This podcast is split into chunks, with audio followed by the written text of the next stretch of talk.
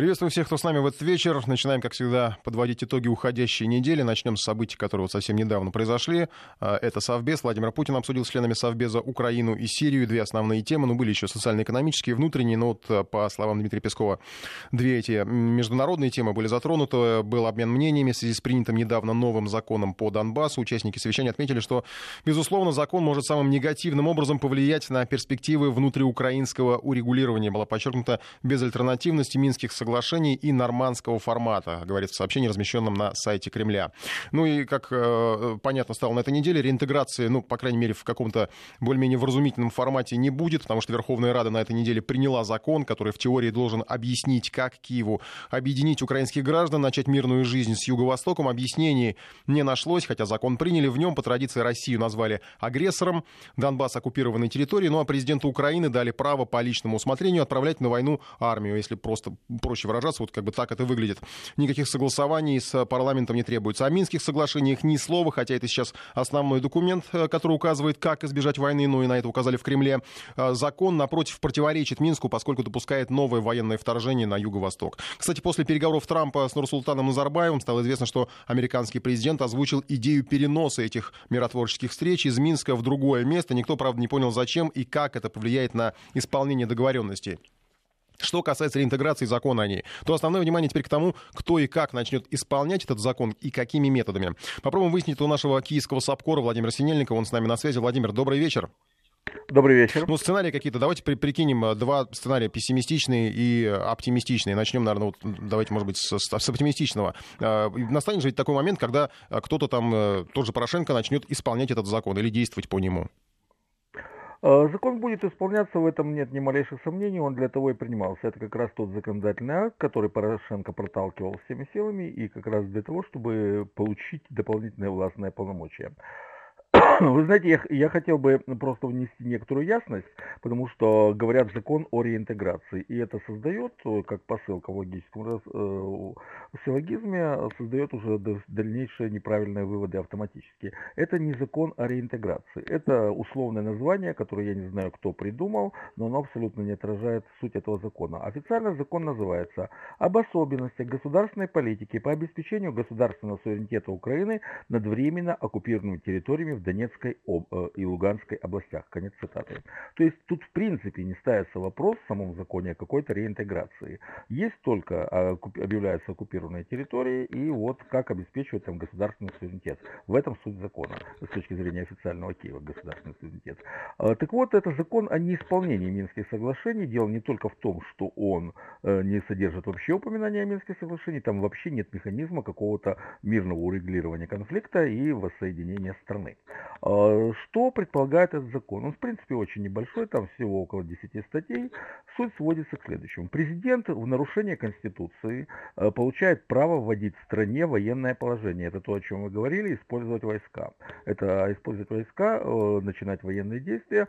То он, э, вверху там есть отдельная статья, в которой Верховная Рада написала, что она делегирует президенту полномочия объявлять военное положение по своему усмотрению в отдельной части страны или во всей стране, но это нарушение Конституции, потому что согласно Конституции указ о введении военного положения э, э, обязательно в течение двух суток э, подлежит утверждению Верховной Радой. То есть фактически мы можем говорить, что вот этот вот закон это узурпация власти президентом, который присваивает себе те полномочия, которые ему не принадлежат по Конституции. Далее, там речь идет о том, что Россия объявляется страной-агрессором, а Украина в состоянии войны с Россией. Но при этом, опять-таки, тут в стране победившего сюрреализма, все нужно воспринимать именно как логику абсурда. То есть э, э, Украина находится в состоянии войны с Россией, но воевать не будет. Тут можно провести такую интересную историческую аналогию. Вот э, сто лет назад Троцкий на переговорах в Бресте э, с немцами заявил, вот ни мира, ни войны, а армию распустим. Чем это кончилось известно, тут примерно будет такой же самый результат. Вот, э, далее. Э, э, Донецкая и Луганская республики ранее, согласно законодательству Украины, считались террористическими организациями. Теперь они не считаются террористическими организациями, но не знают, что их простили. Это означает, что они сейчас рассматриваются как те, кто перешел на сторону врага, то есть совершил акт государственной измены. То есть, в принципе, статья может быть даже еще более тяжкой, нежели терроризм. Далее. Контроль э, на э, оккупированных территориях, э, прошу прощения, на оккупированных, ну, в принципе, можно так сказать, что... Ну, как говорится в законе, да. Нет, я имею в виду, что в связи с тем, что, на Укра... что в Донецкой и Луганской областях, которые контролирует Украина, там ведется Э, э, там уже фактически введено военное положение, там действует государственная администрация, то есть полный, устанавливается полный военный контроль в этих областях. Даже торговлю между э, торговлю с Донецком и Луганском будут контролировать исключительно военные. Э, к, э, там также идет речь о том, что э, Предполагается, что будет э, уничтож... Э, президент получает право уничтожать местное самоуправление, то есть распускать местные органы власти и назначать э, напрямую, без каких-либо выборов, своих тех людей, которых он считает нужным, то есть вводится прямое правление президента. При этом есть два очень интересных момента, которые есть в этом законе, для чего он, собственно, и принимался. Об одном я говорил. Это президент получает право вводить военное положение, то есть фактически вводить свою личную военную диктатуру. А второй момент, создается оперативный штаб, которому подчинены все вооруженные силы Украины, и это означает, что президент фактически отстраняет министра внутренних дел Авакова от прямого управления Национальной гвардией и, собственно говоря, МВД. Дело в том, что Национальная гвардия входит в состав МВД и подчинена э, Авакову, но в этой ситуации, когда президент э, становится главнокомандующим, получает прямое командование над всеми войсками в условиях военного времени, э, Национальная гвардия поступает непосредственно ему, э, ему в подчинение. То есть речь идет о том, для чего и принимался весь этот закон, исключительно для того, чтобы усилить полномочия президента. Там, правда, было еще очень большое количество выступлений о том, что это укрепит позиции Украины на международной арене, что она получит право подавать какие-то иски на Россию с требованиями э, оплатить издержки за войну и так далее и тому подобное. Но это, знаете, это сейчас я просто э, объясню, почему это бред. Это бред, потому что что то, что конфликт на Юго-Востоке является внутренним конфликтом, имеет международное признание и признание официального Киева. Были Женевские соглашения от 17 апреля 2014 года, были Минские соглашения, под которыми поставили подписи президенты Франции, России, Украины и канцлер Германии, и была резолюция Генеральной Ассамблеи Организации Объединенных Наций от 17 э, февраля 2015 года, э, которая э, где записано, что Минские соглашения являются единственным условием для обеспечения мира на Украине. То есть то, что это конфликт внутренний, имеет уже международное признание. И вот заявление официального Киева о том, что это война с Россией, ну, оно просто противоречит абсолютно уже международно признанному факту. И вот, и, и, и вот это можно сравнить с ситуацией, когда вот сумасшедший дом, да, собрание пациентов, которые приняли решение признать себя здоровыми. А вот и мотивируя это тем, это укрепит наши позиции на переговорах с главврачом. В этом, собственно говоря, и суть этого закона. Владимир, по поводу сценариев. Э, ну, какой-то просто можно представить, что должно произойти, чтобы Порошенко дал команду э, применить войска. То есть, я так понимаю, пессимистичный сценарий, да, он просто в один день просыпается и говорит, что давайте все, пора. Как это уже было, в общем-то, да? Порошенко, да, он этого сделает, да, это было, кстати, тоже, опять-таки, на сайте президента от 30 июня 2014 э, года, есть его прямое э, обращения к населению страны, где он заявляет, что это он приказал начать военные действия полномасштабные, а его противником являются сепаратисты. То есть это лишнее доказательство того, что то, что сейчас делает официальный Киев, это полный бред. Порошенко действительно, когда он почувствует, что его власти что-то угрожает, он начнет военные действия просто для того, чтобы задавить всякое, э, всякое политическое сопротивление внутри страны, всяческую оппозицию, ввести военное положение. Для этого ну, необходима война. То есть он может начать войну в любой момент, только исходя из того, что ему нужно сохранить его личную власть. Это единственное соображение, которым будет руководство Порошенко в данной ситуации. Спасибо большое, Владимир Снельников, наш киевский САПКОР, э, о, ну, как мы уже выяснили, реинтеграция неправильно говорить, но о том, как Украина собирается обеспечивать свой суверенитет на Юго-Востоке. Сейчас к другой теме недели. Нападение на школу в Бурятии. Сегодняшняя тоже тема. Подросток, вооруженный топором и ножом, напал на учеников седьмого класса и учителя во время урока в школе 95 в поселке Сосновый Бор. Инцидент, к сожалению, не первый. Снова депутаты и чиновники говорят о мерах безопасности. Пока понятных решений нет. В Бурятии сейчас медики оказывают помощь пострадавшим, у них тяжелые травмы. Помощь в лечении окажут и петербургские врачи, они экстренно вылетели в Улан-Удэ. Следователи выясняют, что стало причиной этих шокирующих событий. Наша коллега, корреспондент Вести Бурятии Алла Мальцева следит за обстановкой. Медики прооперировали двух тяжело пострадавших в ходе утреннего ЧП в школе номер 5 в микрорайоне Сосновый Бор Улан-Удэ. Еще пятеро находятся под наблюдением врачей в больнице скорой медицинской помощи. В СМИ попал документ, из которого видно, что в списке пострадавших 7 человек. Пятеро детей 12-13 лет и двое учителей. У одного из педагогов произошла психогенная реакция и шок, и женщина была госпитализирована в стационар. Стало известно, что двое из пострадавших детей сначала пришли домой, но позже почувствовали себя плохо, и их тоже положили в больницу. Врачи сегодня оказывали помощь и родителям раненых учеников, а психологи работали с ребятами, э, на глазах у которых разыгралась эта трагедия. Все они в шоковом состоянии. Тем временем сейчас продолжают выдвигаться версии случившегося. Как следует из того же документа, в розыске находится еще один подросток, возможно, причастный к резне в школе. Однако в полиции и э, Следственном комитете официально не подтверждают эту информацию. Как сообщили ранее в региональном следственном управлении СКР, девятиклассник ворвался в кабинет на третьем этаже, где шли занятия по русскому языку, и кинул туда бутылку с зажигательной смесью. Начался пожар. Одна из школьниц рассказала, что мальчик кричал, если не хотите сдохнуть, уходите. А когда ученики и педагог стали выбегать из кабинета, 15-летний подросток бил их топориком. Мальчику удалось задержать тот момент, когда он попытался покончить с собой. После начавшегося пожара педагоги эвакуировали детей, сделав все возможное, чтобы они не пострадали. Сейчас подросток, устроивший резню в школе, находится в больнице под охраной. Врачи оценивают его состояние как тяжелое. СКР возбуждено уголовное дело в отношении подростка, подозреваемого в совершении преступления. Следователи выясняют мотивы его действий, все обстоятельства трагедии. По неофициальной информации у подростка был конфликт со сверстниками. Одна из педагогов школы, где он учился, рассказала все-таки, что он был воспитанный, спокойный парень, и никто не мог подумать, что подросток способен на такой поступок. Известно, что мальчик из семьи военного, сын майора ВДВ, но опять-таки настораживает то, что он удалил все свои контакты в социальных сетях. Но его сверстники пишут, что накануне ЧП мальчик рассказывал о задуманном одному из одноклассников и предупредил, что предстоит бойня. Также по неподтвержденным данным подросток в последнее время стал вспыльчив и конфликтовал в школе.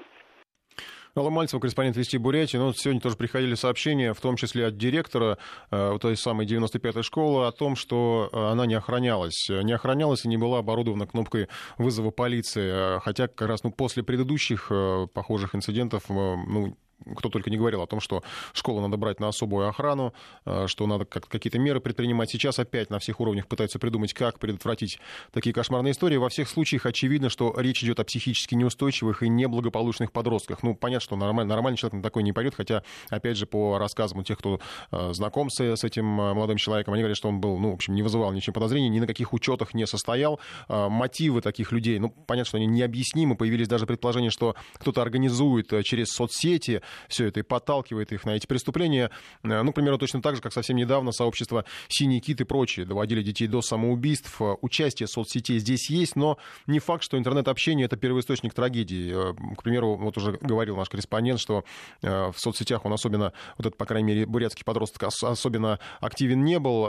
И если поискать, то сегодня как раз перед эфиром занимался этим пабликов, к примеру, посвященным известным событиям в школе Колумбайна, именно с этим событием, с тем нападением нападением э, учеников американских на свою же школу, э, сравнивают э, нынешние ситуации, и многие из по крайней мере, некоторые из подростков знали об этих историях в Колумбайне и рассказывали о них.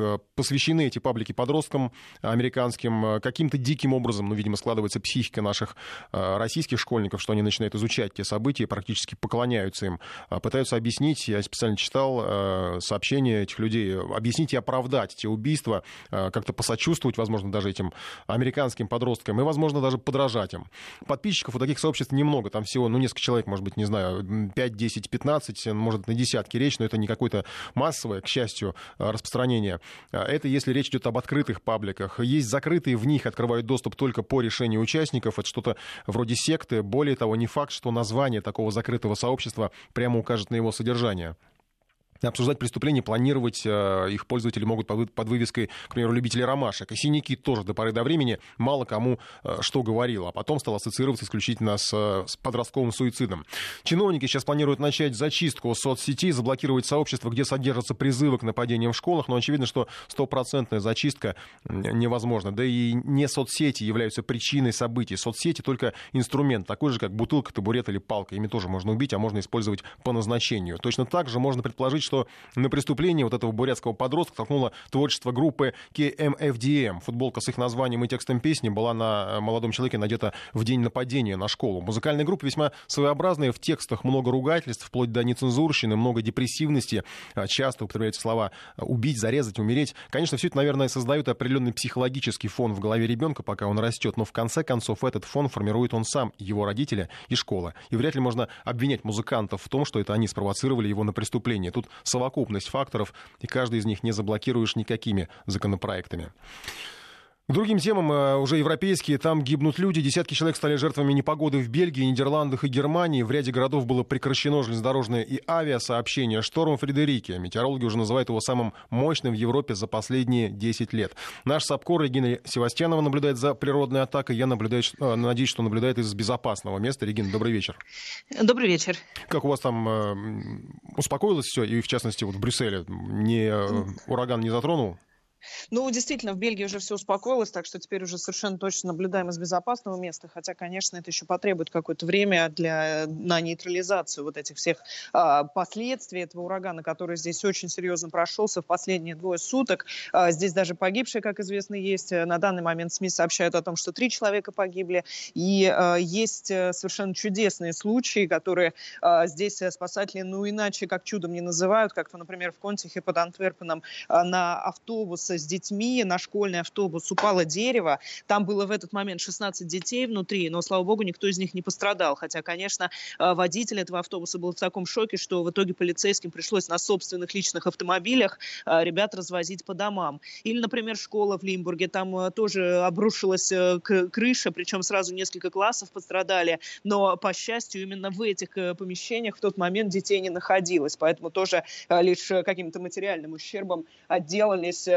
руководству школы в этой ситуации, об этом даже сейчас никто не думает. А, до какого-то момента еще будут оставаться а, большое количество зданий отрезанными от электричества, будут проблемы с транспортом, потому что железнодорожное сообщение серьезно пострадало, но здесь в Бельгии в меньшей степени, чем, например, у соседей в Голландии, где накануне аэропорт Схирпл а, очень много рейсов отменял, переносил из-за вот этих проблем с сильным очень ветром. Железнодорожное сообщение тоже пострадало серьезно. То же самое в Германии, Германии. Там э, Deutsche Bahn сообщил, что до сегодняшнего вечера будут продолжаться работы по восстановлению движения. Э, я беседовала, например, со своими друзьями в Германии. Они говорят, что сегодня просто на работу не вышли, и никто их за это не может наказать, потому что они не могут добраться до места работы. Э, вчера Северный Рейн-Вестфалия был полностью заблокирован в смысле железнодорожного движения, и поезда дальнего следования по всей стране были остановлены. И сейчас коммунальщики восстанавливают работу. В первую очередь проблема, конечно, в упавших деревьях, которые обрывают линии электропередач. От нас Федерика ушла, но она проходит э, дальше в сторону Восточной Европы. Сейчас ударила по Польше, где уже э, в первую половину дня около 50 тысяч домов тоже оказались отрезаны от электричества, где аэропорт, э, в том числе в Варшаве и другие аэропорты, начали пересматривать свое расписание и отменять тоже рейсы. И то же самое там пожарные коммунальщики говорят о том, что очень много вызовов, в том числе на дороге, где жуткие совершенно пробки из-за упавших деревьев и на просто в бытовых ситуациях ситуация, где, например, дерево упало на дом или на машину, или оборвало э, линии электропередачи. Сейчас э, говорится о том, что до конца недели еще этот ураган будет э, здесь находиться в Европе, и когда он утихнет, вопрос сложный, потому что каждый день говорят о том, что сегодня он будет уже тише, но тем не менее он пока что силу не сбавляет. Спасибо большое, Регина Севастьянова, наш э, САПКОР в Брюсселе. Ну вот, естественно, возникает вопрос, поскольку ураган идет с запада на восток, э, затронет ли он Россию? Ну, метеорологи говорят, что э, в, в западных областях, по крайней мере, даже центральной части России, я думаю, что те, кто в Москве находится, это тоже почувствовали сильный порывистый ветер, отмечается. Ну, им как-то можно, по крайней мере, метеорологи говорят, что это можно, в принципе, расценивать такими отголосками этого урагана. Сейчас он, как говорит наш САПКОР, находится в районе Польши. Ну вот есть надежда, что, что со временем он просто выдохнется, но какие-то последствия, они могут дойти и до России. Пока же, пока же нам обещают, а, насколько мы Знаем, а, морозы минус 20 совсем скоро. Ну, настоящая зима, а, вряд ли это можно считать чем-то таким из ряда вон выходящим. Хотя некоторые из кандидатов в президенты не готовы к погодным Э, неприятности. Вот, к примеру, если вспомнить на неделе Ксению Собчак, она в Новосибирске была, там снегопад, ну, как и во многих регионах, был сильный очень, и осталась недовольна э, тем, как обслуживают дороги, потому что попала в пробку из-за снегопада. Ну, это была это традиционные, в принципе, поездки для кандидатов по регионам, общаются с избирателями, встречаются. Э, ну, вот в Новосибирске, видимо, власти подверглись критике со стороны кандидатов в президенты. Вообще, кандидаты сейчас продолжают активные поездки по регионам, собирают, сдают подписи, встречаются с избирателями. Владимир Жириновский, ну, вот сегодня он был на трех вокзалах в Новосибирске, новостях вы это уже слышали. Вообще, наверное, больше он запомнился своей поездкой в аптеку на неделе, где попросил дать попробовать ему мельдоний. Э, фармацевты ему сказали, что лучше с врачом посоветоваться. Кстати, тогда же он заявил, что у него отменное здоровье, сравнил себя с Трампом. Про здоровье Трампа мы еще поговорим чуть позже. Э, программа Жириновского достаточно оригинальна. Обещает, что он выступит в театре в школе современной пьесы. В штабе Павла Грудинина жаловались на репортеров э, на этой неделе, которые слишком навязчиво лезут в его жизнь, пытаясь узнать побольше о кандидате. Он, в общем-то, от общения не уходит, провел несколько брифингов. Вот сегодня был очередной. И для каждого кандидата встречи и поездки сейчас, наверное, это основная работа. У Владимира Путина на неделе продолжалось э, открытие предвыборных штабов по стране. Он, кстати, в лидерах по сбору подписей. Ну, что вполне очевидно, в поддержку собрано более полутора миллионов э, автографов. Это было заявлено буквально вот сегодня. Еще несколько дней назад говорили о миллионе. То есть можно судить, какими темпами идет сбор. Э, сейчас уже собрано в пять раз больше необходимого, сообщает его штабе. Но избирательный штаб в воскресенье обещает завершить сбор подписей э, в поддержку кандидата. Надо ему собрать, я напомню, надо было собрать всего 300 тысяч подписей для регистрации. Остальным кандидатам гораздо проще. Там большая часть идет от непарламентских партий. У них барьер 100 тысяч. Борис, Борис Титов, например, отчитался уже, что набрал необходимое число автографов. Григорий Явлинский тоже. Но у него, к примеру, в планах собрать 150 тысяч, э, чтобы, как заявили в штабе, иметь запас на случай брака или ошибок. Ошибки, кстати, ЦИК тщательно проверяет. К примеру, сегодня Центр избиркома отменил регистрацию уполномоченных представителей по финансовым вопросам кандидата э, в президенты Михаила Козлова Козлова. Он выдвигается от э, партии социальной защиты. После регистрации, после проверки э, выяснилось, что э, при, удостовер... при удостоверении доверенности печать на ней проставлена не была. Появилась она в документе уже после того, как кандидат покинул нотариальную контору. Впрочем, в ЦИКе отметили, что Козлов еще может продолжить кампанию, но подписи придется собирать заново. Ну и еще по поводу предупреждений, которые звучали на этой неделе, касались они уже вбросов. Ну, это, в принципе, стоило этого ожидать. И, кстати, кандидаты выражают определенное там недовольство, заявляют уже о нарушениях э, каких-то ЦИК э, при сборе подписей. ЦИК их тщательно все проверяет, об этом э, говорят в ведомстве. На неделе в Твиттере буквально оперативно достаточно появилась информация, что в подъездах, местах массового скопления людей в интернете появились листовки, в которых содержатся поддельные приглашения на выборы от лица председателя Центра избиркома Эллы Памфиловой. И там же оперативно заявили, что к этим листовкам никакого отношения не имеют появляются уже такие сообщения, в том числе призывы бойкотировать выборы, а, но они появляются, естественно, не от кандидатов. Все кандидаты пока ведут себя достаточно а, культурно, э, в том числе Ксения Собчак вот спрашивали о том, а, по поводу идеи бойкотировать, она ответила, что не поддерживает эту идею. В общем, в ЦИКе предупреждают, что за подобные выходки есть в том числе и уголовная ответственность, э, поэтому будут тщательно следить за тем, как проходит подготовка к предвыборным кампаниям, поскольку пока еще подготовка, еще кандидаты не, не проверены подписи у кандидатов, и э, завершается эта проверка, и только тогда они будут официально признаны уже кандидатами в президенты.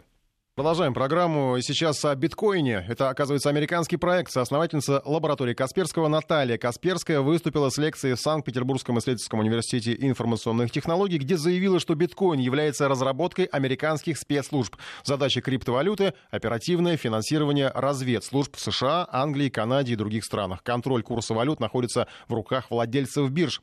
В интервью нашей радиостанции Наталья Касперская объяснила, почему надо опасаться именно биткоина и почему, по ее мнению, японец Сатоши Накамото Накамото, которого считают создателем криптовалюты, скорее всего, вымышленный персонаж.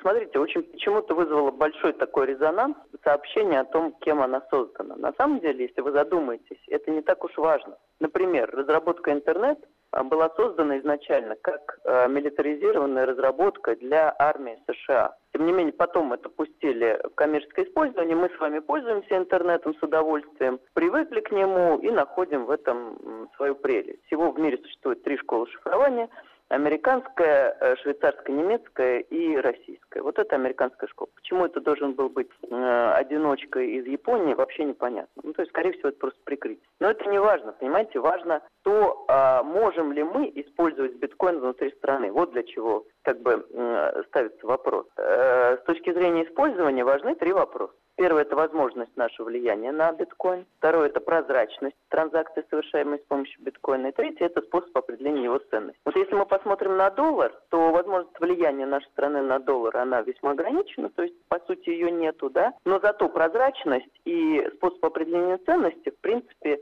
имеются, потому что можно отследить транзакции, потому что это какие-то международные инструменты, и способ определения ценности существует огромное количество аналитиков, они сидят там целыми днями предсказывают, пойдет вверх, вниз. Там, насколько они предсказывают, другой вопрос, но, по крайней мере, это есть некая сложившаяся система. Что касается биткоина, то на все три вопроса мы вынуждены ответить нет. Мы не можем на него влиять, транзакции внутри биткоина абсолютно непрозрачны, и способ определения ценности абсолютно непонятен. Более того, сейчас это спекулятивная явная история. А, люди инвестируют просто потому, что им сказали биткоин круто-круто, и если вы наберете в интернете биткоин, то вам сразу будет подсказка а, тюльпановый бум, и акции южной компании Южных морей, потому что графики роста того и другого совпадают с точностью с графиком роста биткоина. Ну и мы, как видим, сейчас вот идет то, что называют коррекцией, но на самом деле идет падение, по сути, биткоина, там вот уже на 30% он упал. По э, каким-то там косвенным причинам сейчас начинают гадать, почему, там, что такое. А на самом деле ну, мы просто не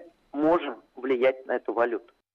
Ну, кстати, по поводу причин падения были версии очень необычные, что это связано, например, с лунным Новым годом, который а, отмечается во второй половине февраля в Китае. Якобы наступило время такое, что китайцы начали а, продавать свои криптобиткоины и покупать подарки к празднику. Ну, такая странная версия, на мой взгляд. На самом деле биткоин, как цифровые деньги, далеко не первая валюта.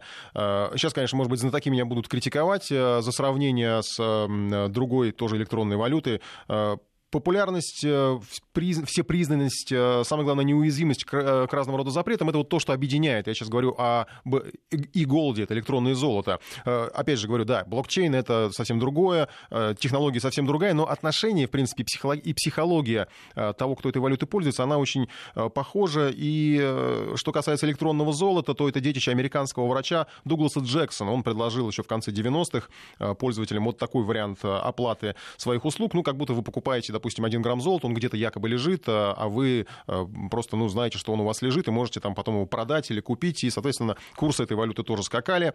Э, где-то на имя пользователя, который владел этим и голдом, э, якобы хранилось золото. На самом деле это была просто схема обмена расписками. Люди платили за такие эквиваленты и голда, расплачивались друг с другом. Проект был настолько успешным, что Джексон оставил работу врача, целиком погрузился в бизнес.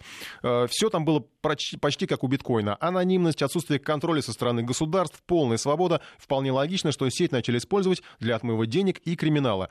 Но когда Иголд набрал э, достаточную популярность, к Джексону, что неудивительно, пришли с э, ФБР. Был судебный процесс, его в итоге, конечно, по-моему, не посадили, но э, валюту фактически приговорили. Проект рухнул, американские власти, их можно понять, э, они испугались, что в какой-то момент вот этот вот врач придумает альтернативу доллару. Валюту надо было уничтожать. В случае с биткоином никто ничего не боится, никто ничего не пытается уничтожить. Его, конечно, пытаются запретить в Китае, в Южной Корее, не спешат легализовывать в России, но Вашингтон, что самое интересное, похоже, не видит в криптовалюте никакой угрозы. И именно по этой причине появились подозрения в том, что это американский проект, а если это так, то его цель взять в заложники все финансовые системы мира. Когда люди полностью перейдут на криптовалюту, а все к этому идет, хозяином мира станет тот, кто управляет этой системой. Еще одна тема, которая, ну, а не только на этой неделе, она наравне с биткоином, даже, наверное, чаще, чем биткоин употребляет это слово харасмент. В ООН испугались харасмента, даже сформировали спецподразделение для борьбы с этим неприятным явлением. СМИ утверждают, что в кабинетах и коридорах этой уважаемой организации процветают домогательства и насилие. Так что сексуальная навязчивость — это не беда только одного Голливуда. Наш лондонский САПКОР Елена Балаева выясняла, насколько глубоко ООН погрузился, погрузилась в разврат и потерял моральный облик. Лен, добрый вечер. Добрый вечер, Николай. На самом деле история загремит совсем сильно э, в тот момент, когда э, появится, ну, хотя бы одна женщина, э, которая назовет свое имя открыто и скажет, э, что с ней случилось, как к ней домогались, что с ней вообще произошло и в каком офисе. Э, потому что газета «Гардиан» э, вышла с сообщением, с, с, это результаты собственного рас, расследования «Гардиан» о том, что десятки женщин э, в разных офисах ООН по всему миру э, стали жертвами сексуальных э, или домогательств, или даже изнасилований. По крайней мере, 15 женщин, э, не называя, э, газет, вернее, не называют их имен, по всей видимости, журналистам-то они известны, просто женщины не согласились э, открыто выступить с э, такими обвинениями. Они заявили, что они подверглись э, сексуальному насилию со стороны своих же коллег из офисов ООН. А, при этом зачастую речь шла о мужчинах, которые занимали руководящие посты. Так вот, три женщины, как минимум, были уволены после того, как они обратились к вышестоящему руководству э, с заявлением, что их изнасиловали. При этом женщины говорили, что у них даже на руках были свидетельства от независимых врачей, которые провели их осмотр и сказали, да, налицо факты изнасилования но а, при этом, как только женщина собиралась подать в полицию, или становилось известно, что она подала в полицию заявлением об изнасиловании, то, в общем, дело как-то заминали для того, чтобы на ООН не накладывалась тень организаций, которые покровительствуют, и где вообще процветают вот такая Э, ситуация, что можно насиловать женщин, сотрудниц своих же. Но, как я уже сказала, речь идет о разных офисах по всему миру. Газета «Гардиан» не называет а, конкретные страны, о которых идет речь, но, по всей видимости, речь не идет о штаб-квартире ООН в Нью-Йорке. А, известно, что еще в октябре Генсек э, ООН э, распространил директиву э, среди своих сотрудников о том, что организация совершенно не потерпит а, никаких сексуальных домогательств среди своих сотрудников. И, в общем, призвал за этим внимательно следить и, если что, сообщать о э, фактах вот таких преступлений. Но, по всей видимости, по крайней мере, накануне э, была создана пресс-конференция, и представители э, в штаб-квартире ООН заявили, что, конечно же, он как большая организация, где все случается, и, по всей видимости, вот эти факты, о которых сообщает газета «Гардиан», они на самом деле есть. Но, как я уже сказала, пока еще ни одна женщина не назвала своего имени и не готова выйти открыто и заявить о том, что она подвергалась сексуальному насилию со стороны своих коллег в ООН. Э, но э, почему, понятно, почему женщины этого не делают, поскольку они боятся потерять рабочие места, они боятся, что они, если, например, они работают где-то среди сотрудников ООН в какой-то стране, они боятся просто потерять рабочую визу для работы в этой стране, они боятся свое место, боятся остаться без средств к существованию. Николай.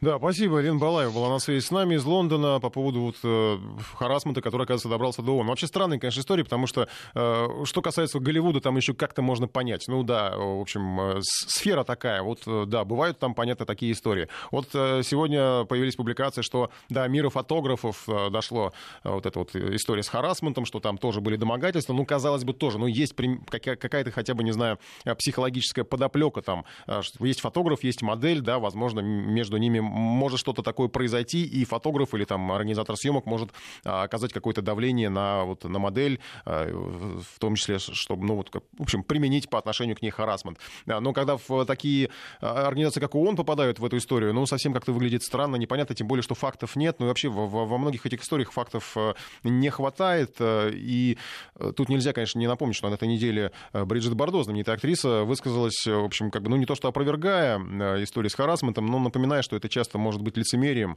э, и какими-то корыстными интересами продиктовано. Э, она высказала это вслед за Катрин Дынев, которая тоже, в общем, напомнила, что есть и обычные нормальные отношения, нормальные ухаживания со стороны мужчин к женщинам. Видимо, некоторые просто расценивают эти ухаживания как харасмент. А вообще, если говорить о харасменте, то психологи, кстати, они напоминают, что харасмент, он связан не обязательно только с сексом, может быть. На самом деле харасмент может быть, ну, допустим, религиозным, серьезным, э, когда вам что-то принуждают к чему-то или запрещают вам, или, может быть, бытовым, э, этническим, по расовому признаку. Это тоже на Западе все считается харасментом. Странное слово, которое пришло э, к нам, видимо, нам придется привыкать к тому, что оно э, у нас существует. Что касается, допустим, религиозного харасмента, ну, например, наверное, покоробило бы многих. Я общался в свое время с одной французской журналисткой, она говорила, что вот у нас на работе там не принято, допустим, говорить о религии, вообще как-то, ну, умалчивать о своей принадлежности к той или иной религии. Ну, и были же случаи в Европе, когда запрещали носить крестики, да, там, заставляли снимать их, увольняли увольняли, кстати, за это. Это, в принципе, тоже можно считать харасментом э, религиозным, как я уже сказал, не обязательно сексуальным. В общем, наверное, будем надеяться, что это не дойдет до нас. Еще одна тема у нас в эфире, а, как мы говорим, народная, ну, касается многих, по крайней мере, это парковки в долг, или как назвать, не знаю, в кредит. По крайней мере, такое предложение было озвучено. В Минтранс направлена эта идея от э, ленинского депутата э, Петербургского заксобрания а, предлагают обновить схему оплаты. Можно будет просто приехать, деньги отдать потом. Ну, как технологически это будет, выглядеть, пока трудно собрать, ну, трудно сообразить, э, но, э, видимо, не знаю, по номеру автомобиля, может быть, будут вычислять, или водитель как-то сам будет сообщить о том, что он готов взять кредит на парковку, назовем это так.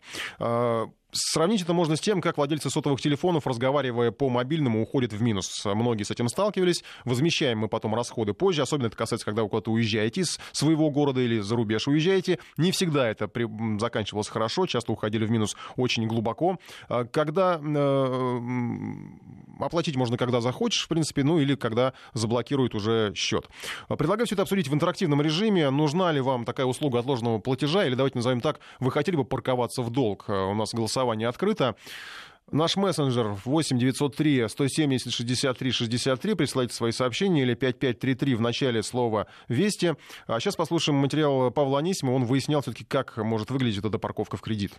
Автомобилистам предлагают платить за парковку постфактум. Водитель отправляет СМС на короткий номер, планируя оставить машину на 2-3 часа, а когда уезжает, оплачивает время стоянки. Это удобно, если, например, в кошельке нет наличных, рассказывает автор инициативы, депутат Законодательного собрания Ленинградской области Владимир Петров. Оплачивая там 100 или 200 рублей за парковку, мы не в состоянии были это сделать и вынуждены были оплачивать штраф. Это абсолютно неправильно, учитывая то, что у нас существует долго работающий и применимый опыт мобильных операторов, которые дают э, кредиты своим клиентам по 100, по 200 рублей. Пока есть только общее представление, как отложенный платеж будет работать применительно к платным парковкам, говорит Владимир Петров. Возможно, именно смс с номера автовладельца станет гарантией оплаты за стоянку. Неплательщиков внесут в стоп-лист и больше не пустят на парковку. Все зависит от того, на каком программном обеспечении э, выстроена э, сама система тех же самых платных парковок. Если она выстроена на системе СМС, это одна история. Если она выстроена на плюсовых, минусовых числах, это другая история. Но водитель как минимум несет